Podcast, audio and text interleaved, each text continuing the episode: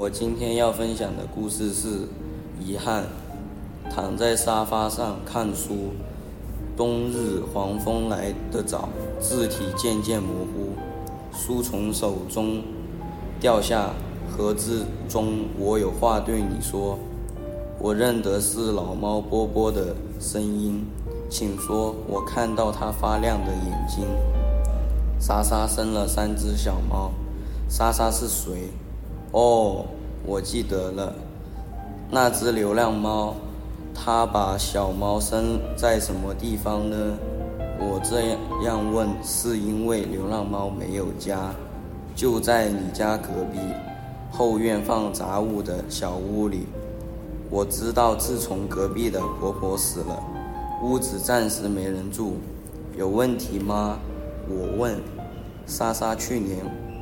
生过三只小猫，都给玩熊吃了，所以莎莎很担心。那怎么办？你去通知爱护动物协会，把小猫带走。莎莎舍得吗？没有其他办法，除非你肯收容。我知道爸妈一定不肯再添麻烦，只能说好。我明天就。打电话叫他们派来，派人来，谢谢你。嗨，莎莎这只蠢猫爱上了浪子黑黑，怀孕了一次又一次。其实黑黑的女友不只是他一个。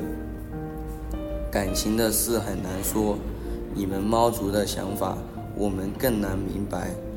我只我知道他们在一起时，莎莎很快乐。他至少比我幸福。你住得好，吃得好，我们都爱你。你哪一点不如莎莎了？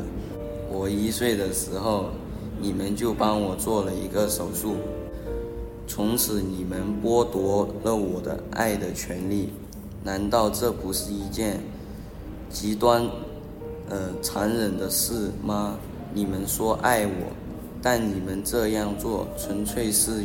出于你们的需要，因为你们怕我们结交朋友、生孩子，带来许多麻烦。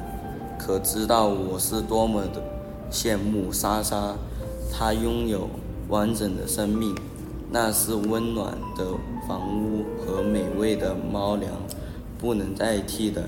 我想想也是，想抱起波波安慰他，他却。